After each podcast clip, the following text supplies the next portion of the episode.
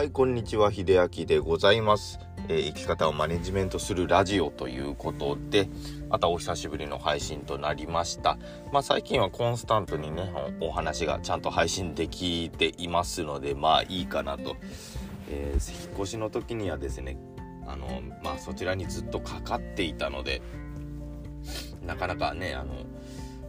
自分のやってた発信活動もねちょっと頓挫してしまう形にはなったんですけども無事ねあの4月1日からねあのデイサービスで働くようになってからはあのなんでしょうまあ働けるっていうことで少し安定してますね気持ちとしても。まあなのでまた発信活動もねちょっと元に戻していこうかなと思っておりますのでねまたよろしくお願いします。ということで今日何を話そうかなと思ってたんですけれども働いてね随分体の変化があったんですね。いやこれすごいなと思ってえっ、と今までがですねほとんど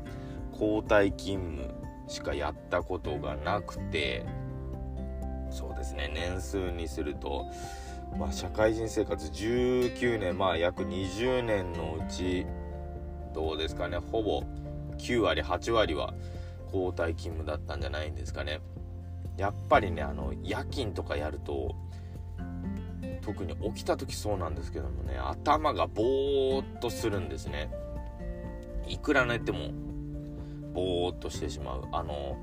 まあ寝不足の時と同じような感じですね。あの交代勤務なされてない方がもしいらっしゃるとしたらまあそこでちょっとねイメージしてほしいのは寝不足の時に起きた感じですね。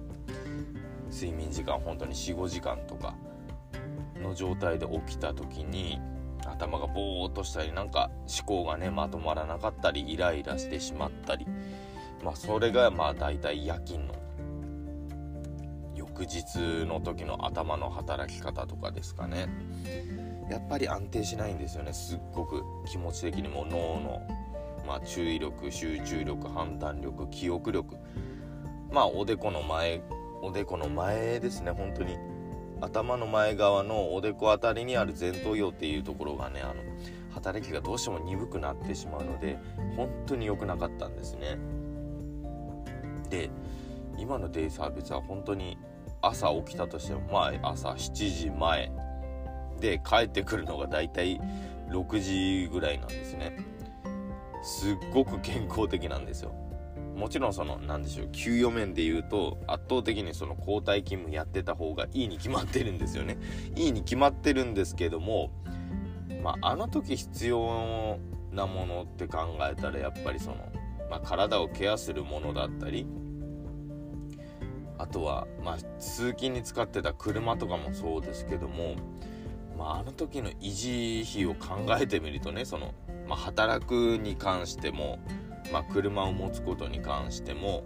自分の体をケアする。という面でもねやっぱりいろんな面での維持費っていうのがすっごいかかったんですよ。で今ねそれがねあのほとんどなくなってしまった。まあ一家に1台しか車はないですし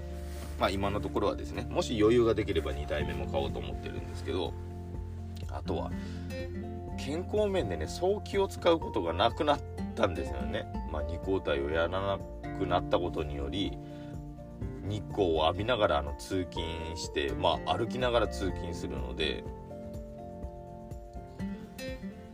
で夜も自然に眠気がきますしただね一つ問題点がありまして